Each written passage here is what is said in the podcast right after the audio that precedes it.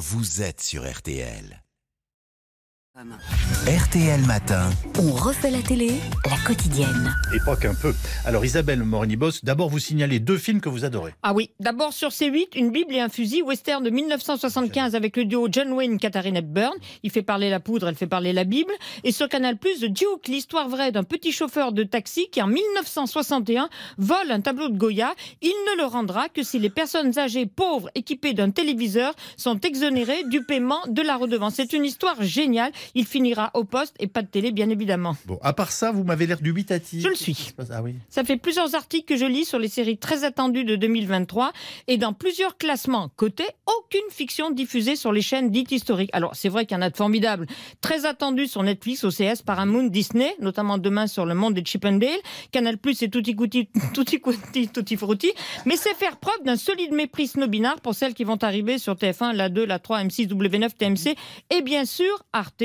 Si je m'en tiens à la production du jour, je note par exemple le polar réussi de la 2, le meilleur d'entre nous qui se déroule dans le milieu du biathlon, j'adore. Le champion du monde est assassiné, sa sœur amoureuse de l'entraîneur est soupçonnée. Justine, cette arme vous appartient? Oui. C'est Jean qui me l'avait offerte. Il y a des, amoureux qui offrent des fleurs. euh, Jean lui m'avait offert ce, pistolet comme notre un bijou. Coïncidence, on retrouve cette excellente comédienne Elisa de, de- de la comédie française dans l'autre grande fiction du jour en face sur M6, Année zéro, pas de bol pour elle.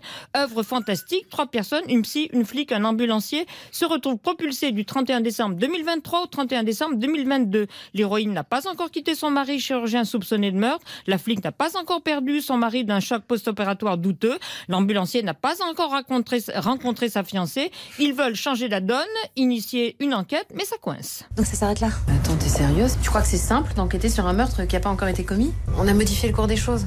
Alors maintenant, il peut se passer n'importe quoi. Eh ben, il se passe n'importe quoi. C'est Claire Kane, Émilie Dequesne, c'est formidable. Oui, c'est pas mal. Moi, j'ai j'ai vu les, les deux premiers Oui. euh, la semaine dernière. Euh, Il y a Je aussi raconte aff- pas la fin. affaire, ah bah non, affaire conclue. euh, et le thème n'a pas l'air mal hein, euh, à en juger sur, euh, par les bandes annonces. Alors pour moi, c'est l'une des meilleures émissions du genre. Bien vu, le thème les objets du XXe siècle. Alors entre autres, on a les cartes Pokémon, le Rubik's Cube, la sphère d'isolement des années 70 qui partira à 45 000 euros. Ou tiens, la robe d'Edith Piaf de 1958. Cet artiste mesurait 1m47, toute fluette. Regardez, les manches, c'est vraiment des tout petits bras. Elle a une maladie qui s'appelle la polyarthrite euh, rhumatoïde Mhm. qui déforme les articulations du corps. Il y a une particularité sur la robe. Sur la manche gauche, Oui, il y a une petite un, un prothèse. petit renfort, voilà, Oui. qui vient masquer une Formation. déformation du coude. Et on sent qu'il y a à l'intérieur de cette manche une pièce de tissu qui vient masquer cette déformation. Parce que c'était une robe très ajustée. Je pense à une estimation autour de 5000 euros. Mais Eh c'est ben un oui, objet à estimation à 5 000 euros, ben elle partira à 24 000 euros.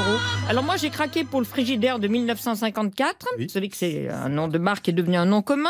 Ça les a pas laissés de glace. Et il y a aussi une Jeep de 1942. Hum. Alors vous savez, pour finir, comment, pourquoi ça s'appelle une Jeep? Non. Eh ben, Jeep, ça veut dire just enough essential parts. Autrement dit, cette voiture n'a que ce qui est indispensable. Elle partira à 30 000 euros. Elle est-